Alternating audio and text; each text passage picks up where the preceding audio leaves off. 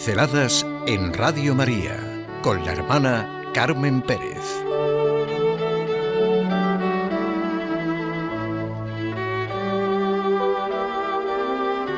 Un corazón abierto a la redención del Señor. Esa es nuestra gran necesidad. Un corazón abierto a la redención del Señor.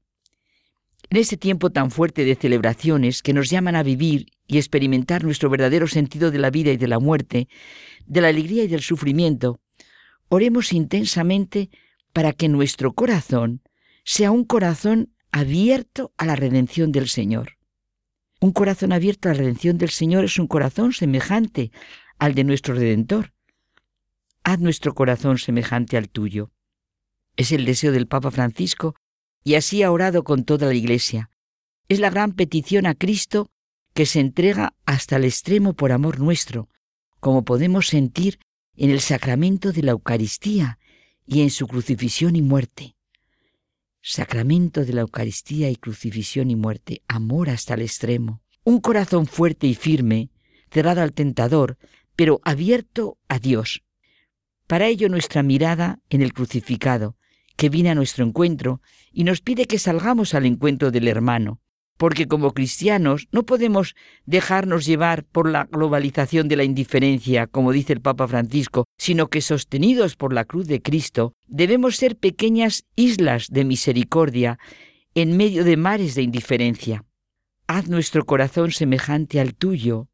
Puede ser nuestra petición llena de confianza y de fe y de certeza y de necesidad interior.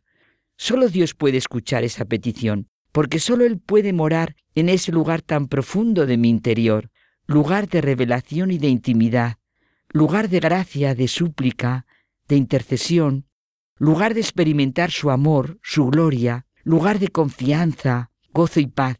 Solo me encontraré a mí mismo en la medida en que me abra a mi verdadera identidad, que es la de ser hijo amado por Dios. Y aunque me sienta indigno, lejos de esta gran realidad, puedo reconocer que por Jesucristo, que asume nuestra condición humana, hemos sido redimidos, salvados.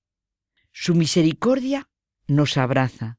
Tú que vives al amparo del Altísimo, a la sombra del Omnipotente, di al Señor, refugio mío, confío en ti.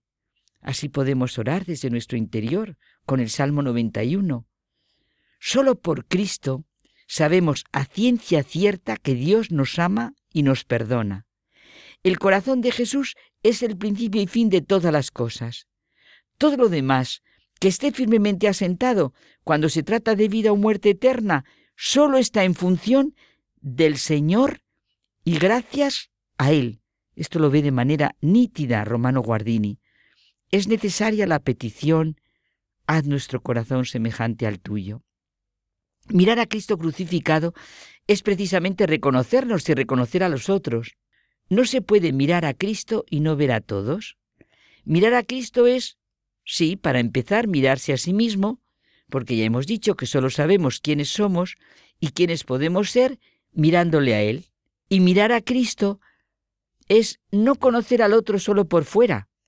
Mirarle es oír la parábola del buen samaritano y escuchar, consolar y ayudar es aprender a sufrir y por tanto estar capacitado para vivir, comprender y sin pretenderlo, enseñar a vivir, sin pretenderlo, porque no se puede pretender enseñar a vivir. Eso es sencillamente una pretensión. Al mirar a Cristo, no se olvidan los beneficios recibidos. Se ve el bien que recibimos, pero sí se olvida el bien que hemos hecho o se comprende de dónde viene la riqueza de ese bien. Mirar a Cristo es aprender a amar y repartir amor en nuestro entorno, es hacerse capacidad para que Él se haga torrente. Somos iglesia.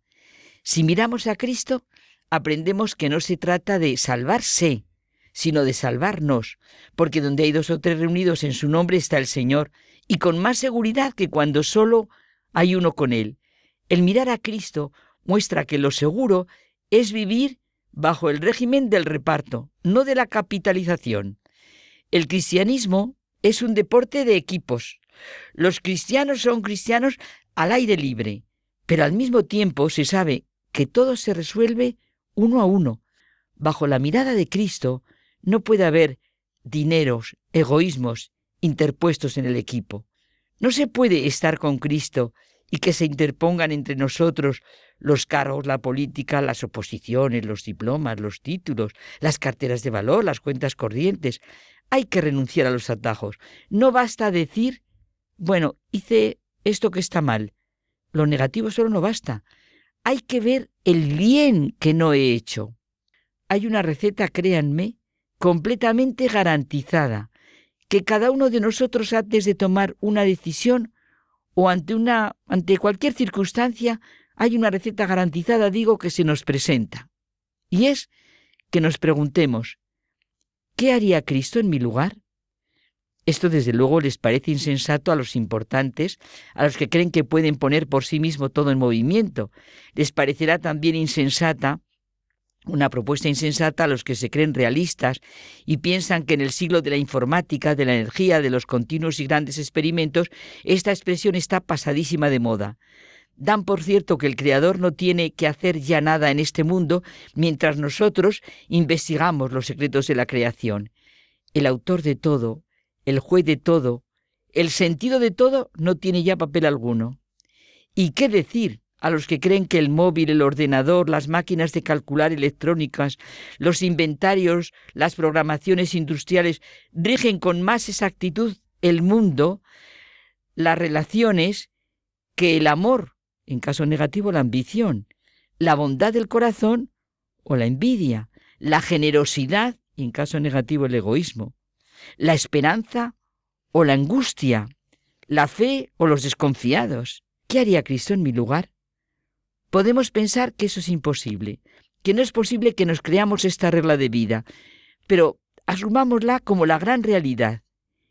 ¿Qué haría Cristo en mi lugar? Esto es ciertamente vivir de la fe, de la esperanza y del amor.